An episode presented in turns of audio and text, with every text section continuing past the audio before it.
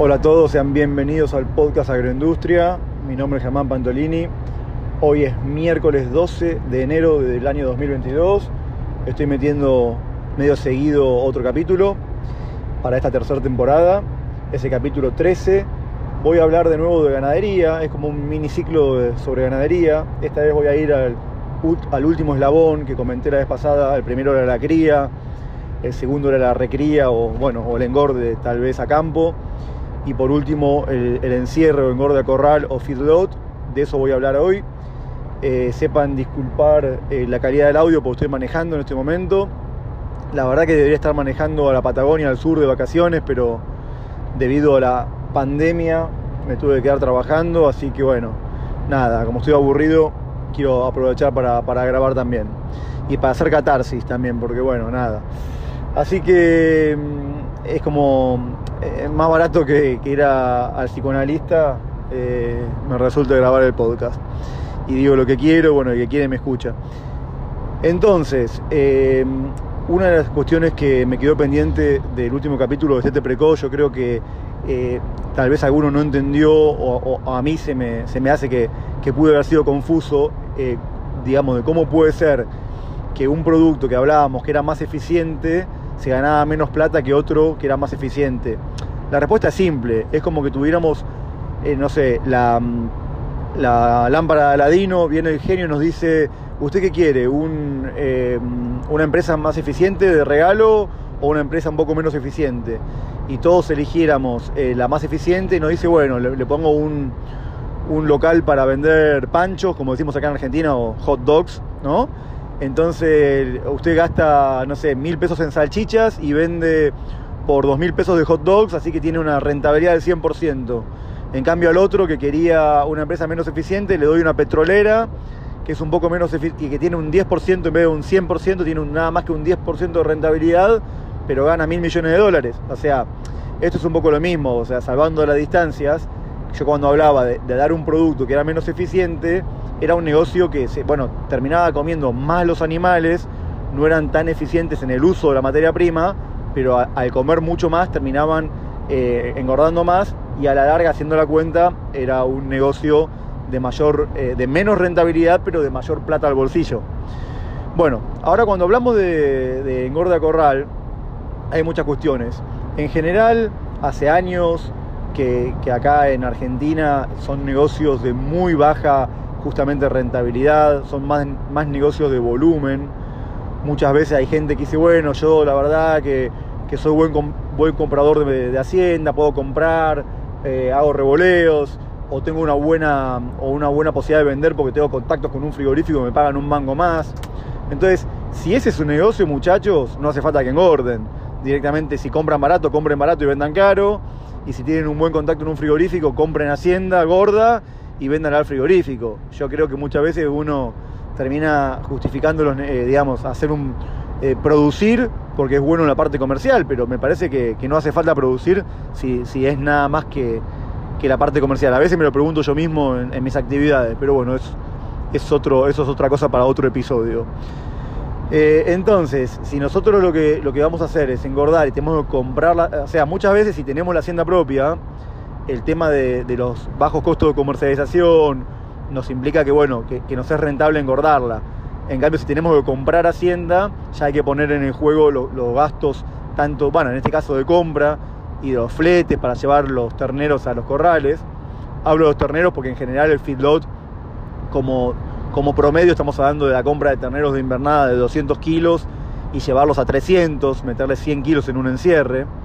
Pero bueno, vuelvo a decir, es mucho más rentable cuando lo hacemos con, Hacienda nuestra eh, que si tenemos que comprar. Creo que casi casi que está descartado la compra de Hacienda, salvo cuando son corrales muy grandes, obviamente que, compran Hacienda, pero ya justamente pasa por un negocio de volumen, que logran ahí sí una, una mejor, un mejor precio de venta que, que lo que sería un productor común por tener mucha hacienda y aparte la hacienda de corral es una hacienda muy buscada porque la rinde mucho al gancho, significa que rinde mucho en el frigorífico, porque una hacienda terminada a campo capaz que rinde un 56% la res, en cambio una hacienda terminada a corral con, con base maíz o cereales es una hacienda que al gancho tiene un rendimiento del 60%, 59%. Entonces, bueno, nada, se busca eso y se paga mucho mejor. Entonces, a veces estos corrales tienen ese premio en la venta, ¿no? Ahora, eh, si hablo de todas las posibilidades, va a ser un, episodio demasiado extenso. Hablando de, vamos a poner como ejemplo el encierre de, hacienda propia, llevando de 200 a 300 kilos, metiendo 100 kilos. Eh, y ahí hay dos cuestiones principales. La primera cuestión cuando hacemos números, para ver si nos sirve, es ver la conversión, o sea, cuánto nos sale nuestro alimento y eh, cuánto convierte. Eh, en este caso, vuelvo a decir, así como el creep feeding podía convertir 4 a 1 porque son terneros chicos que convierten bien porque tienen, digamos, muy bajo peso y bajo costo de mantenimiento, en el caso de terneros de 200 kilos, eh, bueno, ya su conversión va a empezar a ser un poco peor. Tal vez en la foto de los, 500, de los 200 kilos van a estar convirtiendo 5 a 1. Cuando pesan 250 kilos, 5 y medio, 6 a 1 y a los 300 kilos 7 u 8 a 1. Pero en el promedio, un buen, un buen indicador, un buen número sería tomar como que los, en, todo el ciclo van a convertir 7 a 1.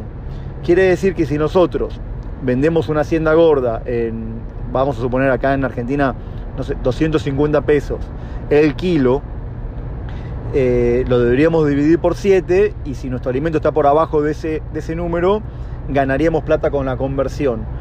Pero, eh, y yo creo que siempre da, porque hoy un alimento, vamos a suponer, haciéndolo o comprándolo está menos de 25 pesos, menos de 25 pesos por kilo, o comprando un alimento balanceado, puesto en el campo, puede quedar en ese valor, 25 pesos, a 2.50 estamos hablando de 10 a 1, con lo cual la conversión daría. Y en general siempre da, da bien. Pero tenemos otra cuestión que es el cambio de categoría. El cambio de categoría, ¿qué significa? que si nosotros tenemos nuestros propios terneros, que yo siempre decía, hablaba en algún capítulo de los primeros del costo de oportunidad, que significa al precio a que podemos vender algo, ¿no? ¿A qué, valor tomamos nuestra propia hacienda para, nuestro, para el negocio interno de engordarla? La vamos a tomar al costo de oportunidad que, a la que podríamos venderla. Entonces, hoy por hoy, todos estos terneros de invernada valen, como yo decía en el capítulo anterior, 300 pesos el kilo, eh, y, para hacerlo más cualitativo para cualquiera que esté escuchando el podcast fuera de Argentina, no importa, vale más la hacienda de invernada, o sea, el ternero que se desteta por kilo vale más que el gordo, aunque en realidad parece que está todo patas para arriba cuando uno le da un valor agregado y engorda la hacienda, debería valer más el gordo, eh, digamos, la hacienda gorda debería valer más que la hacienda de invernada, que la hacienda flaca, pero acá hace rato pasa una cosa al revés, eh, y entonces, cuando nosotros tenemos esos 200 kilos de ternero, lo hubiéramos vendido en 300, pero cuando lo engordamos lo vamos a vender en 250, quiere decir que en esos 200 kilos iniciales vamos a estar perdiendo 50 pesos por kilo, que hay que ponerlo en la ecuación.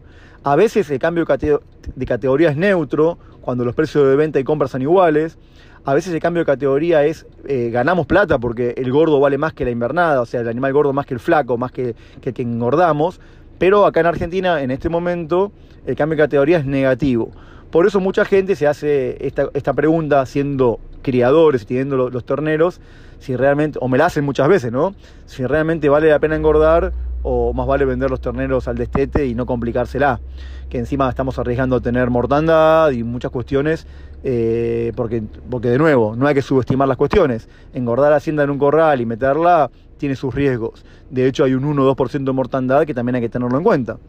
Así que bueno, dicho esto, hay que hacer los números, pero desde el punto de vista, de, mm, digamos, económico, es muy finito siempre salvo que uno esté ya especulando y pensando que la hacienda va, a subir, porque es como todo. Si, todo, si todo el mundo piensa que no es negocio, nadie engorda y en 3, 4 meses la hacienda gorda vale más. Entonces muchas veces la gente que engorda hace ese número. También hay a veces temas impositivos que no quieren vender en el momento del destete, vender todo junto.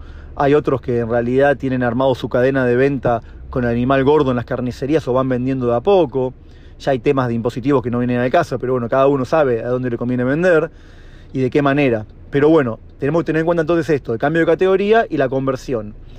Y después, hablando del alimento balanceado que le tenemos que dar, la base es un alimento de 13% de proteína para esas categorías. Siempre hay que pensar que cuando los terneros van a ir al corral, al principio van a comer poco porque no saben comer. Entonces al comer poco, tienen que estar bien nutridos en proteína, porque si encima que comen poco, o sea, el, alimento no tiene mucha proteína, pensemos que todo lo que es la sanidad, digamos, las defensas del animal, tienen que ver con enzimas y las enzimas son proteínas. Entonces, sobre todo tenemos que tener una buena nutrición de proteína, así que yo recomendaría siempre arrancar con lo que se llama un alimento de iniciador o un alimento de recría en el mercado, que en vez de 13% de proteína para esos terneros tenga 16% de proteína. Van a comer menos, pero van a estar bien nutridos. Esto eh, es válido para cualquier otra alternativa. Si, engordamos animales más chicos, siempre iniciar con, alimentos de mayor proteína de lo que necesitamos. Y si, si, arrancamos con animales con novillos más grandes, que precisarían tal vez 12 de proteína, bueno, arranquemos con 13 o 14, siempre con mejor proteína al principio. Otro tema cuando arrancamos yo no quiero ir mucho a lo que es un, engorde, digamos, a la parte de infraestructura, pero bueno, sí, hay que tener más de 50 centímetros de comedero por animal, o si engordamos en sí los comederos de autoconsumo, es importante que, bueno, mantener 200 animales más o menos por comedero, 250. Hay, algo importante que siempre cuando se engorda en sí los comederos de autoconsumo, baja un poquito la... Esta es una pregunta que me han hecho muchas veces, bueno, ¿qué conviene, en comedero o en silo de autoconsumo? Y en realidad depende, si tenemos poca gente recomiendo el silo de autoconsumo porque nunca van a estar sin comer, que en, un, en una engorda corral es fundamental que los animales no se queden sin comida, porque pensemos que salen, digamos, con el rumen acostumbrado al pasto, con bacterias celulolíticas y en 15 días lo vamos a convertir con un acostumbramiento paulatino en animales que van a tener un rumen con, flora amilolítica, que es decir, la flora que, degrada los almidones. Entonces, em, entonces es importante que nunca se queden sin comida porque eso eh, hay un efecto serrucho que se dice que cuando los animales van, eh, por ejemplo, un domingo, el empleado no les da de comer o nosotros, porque nos fuimos a jugar al fútbol, no le dimos de comer, eh, el lunes o martes tenemos un pico de acidosis, ¿no? Y después se le da más de comer para reponer lo que no habían comido y ese efecto serrucho hace que, digamos, que el problema se agrave. Con lo cual, en ese sentido, eh, contar con un silo de autoconsumo, que los animales comen ad libitum, quiere decir que comen todo lo que quieren, es mejor, ¿no? En ese caso es mejor, pero como comerían un poquito más que lo que deberían comer, puede llegar a bajar un poquito la, la, la conversión, o sea, pueden poner un poquito más de grasa, pero hilando muy fino. Yo creo que, teniendo cero autoconsumo, la cuestión es mejor, salvo que seamos un corral industrial gigantesco. Ahí recomiendo los, digamos, los comederos lineales, con 50 centímetros por cabeza. El agua es fundamental, muchas veces la gente no ve el tema del agua, tener agua, muy buena cantidad de agua, de buena calidad, eh, con, los, bebederos limpios, eh, sin barro, sin, ¿no? y con buena cantidad de, metros también lineales de bebedero por, por animales. Creo que son 15 centímetros, pero no, me acuerdo exactamente. Otro tema en el verano, hoy estamos en Argentina con una, justo un momento que hace 42 grados, es como un récord de temperatura, ¿no? una ola de calor. Entonces es importante tener eh, sombras, ¿no? medias sombras o árboles. Este, eh, que en realidad en el invierno, si tenemos muchos árboles, también hay poca evaporación de, las, de la orina y también es un problema. Pero bueno, siempre está bueno tener sombra de alguna manera en, alguna parte del corral para que los animales estén mejor. Y aparte, si los puede mojar eh, con aspersores, eh, es, es muy bueno en el verano, muy necesario, pero la gota tiene que ser suficientemente grande para que penetre en la piel del animal, porque si queda como una pequeña gotita eh, sobre los pelos, hace un efecto, especie, como una especie de efecto invernadero y termina siendo contraproducente y, digamos, hace el efecto inverso al buscado, pero digamos, poder eh, mojar a los animales con estas temperaturas es importante. Aparte acá, en general, se hace, la, hacienda tiene, digamos, la hacienda Verdinangus tiene color negro, o sea que peor todavía. Es, una, es hacienda, digamos que más orientada a lugares fríos originalmente y acá con los calores que hay conviene mojarla. Diferente si tenemos, eh, digamos, eh, animales más cebú que se la bancan más o esto es un argentinismo, se la bancan más o aguantan más, quiero decir, ¿no? La temperatura. volviendo por un momento al tema de los comederos, estaba pensando, tal vez alguno que esté escuchando el podcast no entienda de lo que estoy hablando cuando hablo de un silo de autoconsumo, es como un silo de, que le decimos hongo, igual lo pueden googlear obviamente, pero digo, son silos que se cargan por, por, por arriba, ¿no? Y los animales van comiendo del comedero redondo y va bajando la comida a medida que van, que van comiendo. Eh, la única contra que le veo, o una de las contras que le veo, es cuando quedan pocos animales, vamos a decir, por mi experiencia, alrededor de 25, 30 animales, o yo a veces digo, sí, abajo de 40 animales, porque se van vendiendo, por ejemplo, o en, algún productor medio chico, que no, que sea un corral muy grande, que si el alimento que, que están consumiendo no está peleteado y no es homogéneo, que es lo más normal, en un corral casi que no tiene sentido, en realidad los animales de carne no tiene mucho sentido dar peleteado, conviene dar una mezcla de cereales con subproductos. Entonces, si muchas veces se hace en polvo, que la gente dice conviene en polvo, no conviene en polvo, en realidad todo lo que es polvo, cuanto la partícula de alimento está más molida, es más digestible. Lo que pasa que muchas veces entra por los ojos del dueño más que del animal y la gente piensa que, que pueden estar tosiendo, lo cual en cierta manera puede ser cierto que un alimento muy en polvo podría generar algún problema de respiratorio, ¿no? Pero que lo, que me trae a colación es que en un corral las enfermedades más, más problemáticas son todas las relacionadas a, a, lo que es la, neumonía, todas las enfermedades respiratorias, y es importante si tenemos hacienda propia o compramos, pero sobre todo si es hacienda propia, vacunarla contra la neumonía, por supongamos, antes de estetar, 15 días antes, y después al momento del destete que van los animales al corral, volver a vacunar, ¿no? O, de nuevo, si son animales ya destetados, pero bueno, hacer dos vacunaciones para neumonía.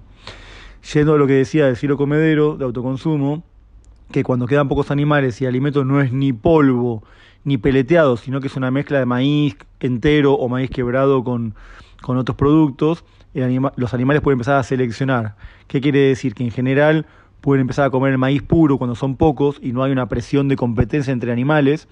Entonces comen nada más que maíz y empieza a haber síntomas de diarrea o de acidosis, no se sabe por qué y es porque en realidad no están comiendo el alimento puro. Eso se ve claramente cuando nosotros en esos hilos con la mano sacamos un poquito de alimento de la parte, digamos, del comedero, de lo que está cayendo para, de lo nuevo, digamos, y nos damos cuenta que lo que está dentro del comedero es un poco diferente a lo que está a la vista en el comedero. Quiere decir que los animales están seleccionando. a veces se ven los, comederos todos negros, como llenos de su, de su producto, por ejemplo, pele de girasol. Quiere decir que se comieron el maíz y están teniendo diarrea por selección. En ese caso lo que conviene es taparle las bocas, en general vienen con varias bocas, con tapas, se cierra una tapa de por medio, o en el caso de no tener tapa, se puede poner algún ladrillo, tapa por medio o una lona o taparlo de alguna manera. Y en el caso de que demos de comer con, comederos lineales, eso no, es un problema porque nosotros le vamos a dar la dosis diaria con un mixer seguramente todos los días, entonces no, van a seleccionar porque no le vamos a dar de más. Eh, que lo que también ahora estoy pensando, eh, lo que se llama la lectura del comedero, cuando damos de comer en un comedero lineal, es que le vamos a dar de comer dos veces por día, siempre para no generar picos de acidosis en el rumen en ningún momento. O sea, en vez de dar una vez por día, conviene dar hasta tres veces por día, pero digamos como promedio dos. Y siempre vamos a dar tanta, tanta comida como para que sobre un poquito al momento de la tarde. De esa manera vamos a estar sabiendo que los animales no se quedaron con hambre, porque es muy difícil calcular una, o sea, una dosis exacta para suponemos 500 animales que no sabemos lo que pesan exactamente, entonces eh, la manera de dar exacto es que siempre sobre un mínimo. Esa es la, famosa lectura del comedero. Otro tema importante es los horarios de la comida. Los animales son muy, muy, se acostumbran mucho al, horario y supongamos que le damos de comer eh, a las 10 de la mañana y después a las 5 de la tarde a veces con media hora de diferencia, si ya le damos 10 y media, se genera mucho estrés en los animales, cosa que no es buena, porque obviamente genera problemas de, digamos, de, nutrición y, de salud. Eh, esto respecto de los hilos comederos, después lo que es el alimento en general, bueno, acá en Argentina siempre la base es maíz, podría ser cebada también, pero bueno, sobre todo cuando son granos finos, pero también con el maíz cuando se quiebra, hay que tener cuidado al principio porque el rumen, digamos, puede generar de nuevo acidosis cuando no están acostumbrados los animales. Así que muchas veces conviene eh, para, o sea, sacrificar un poco de eficiencia, quiere decir que vamos a perder digestibilidad y que vamos a encontrar un poco de, maíz en la bosta, o sea que los animales van a, van a deponer, digamos, parte del maíz que no lo van a digerir porque no está molido quebrado, pero vamos a ganar en, en seguridad dando maíz entero al principio junto con los subproductos durante, por ejemplo, 15 días porque al estar el maíz protegido por, la cutícula, eh, digamos, no, no, es tan propenso a ser degradado rápido en el rumen y de generar esos picos de, acidosis. Después, eh, respecto de qué otros productos se pueden utilizar, obviamente aparte de la energía a partir de granos, proteína a partir de subproductos, el tercer componente más importante es la fibra. Cuando hablamos de fibra efectiva, en general estamos hablando de fibra larga, de más de 2 centímetros, 2 centímetros y medio. Puede ser a partir de, rollos, ¿no? O, fardos, me refiero a paja de cereales o paja de, leguminosas. Eh, si es alfalfa, siempre mucho mejor. Pero mm, eh, siempre la, fibra en lo posible que sea más de 2 centímetros y medio. Para que sea efectiva, quiere decir que el animal la va a rumiar y esa rumia va a generar eh, saliva y esa, esa saliva va a dar un, un poder, digamos, químico buffer para subir el pH del rumen y, combatir la acidosis. Y bueno, a veces cuando la fibra es, corta, menor de 2 centímetros y medio, ¿no? Cuando damos un, producto muy molido o, un alimento balanceado con fibra como el que hacemos nosotros, si bien no es efectiva, eh, en realidad tiene una tiene una posibilidad de, digamos, de generar también un factor de fibra por la rumia, eh, sobre todo cuando son alimentos peleteados que de nuevo favorecen la salivación, y después siempre por el efecto de dilución, porque, por, porque siempre que demos fibra vamos a estar diluyendo la cantidad de almidones presentes en el rumen, así que siempre la, fibra suma, sea que sea de fibra larga o fibra corta, pero siempre suma. Mejor de fibra larga. Así que bueno, este ha sido un capítulo hecho bastante rápido. Eh, supongo que los próximos, tengo ganas de hacer un, capítulo sobre el whisky, que es un producto que me empezó a gustar ahora a partir de los 50 años. Así que bueno, desde en este momento desde Azul, provincia de Buenos Aires, en la narración Germán Pantolini, aprovecho para saludarlos. Ahora en Spotify se puede dejar, eh, he visto una cantidad de estrellas, se puede calificar el podcast, así que les pido que, que me pongan cinco estrellas, por favor. Así que, eh, bueno, será hasta la próxima. Saludos.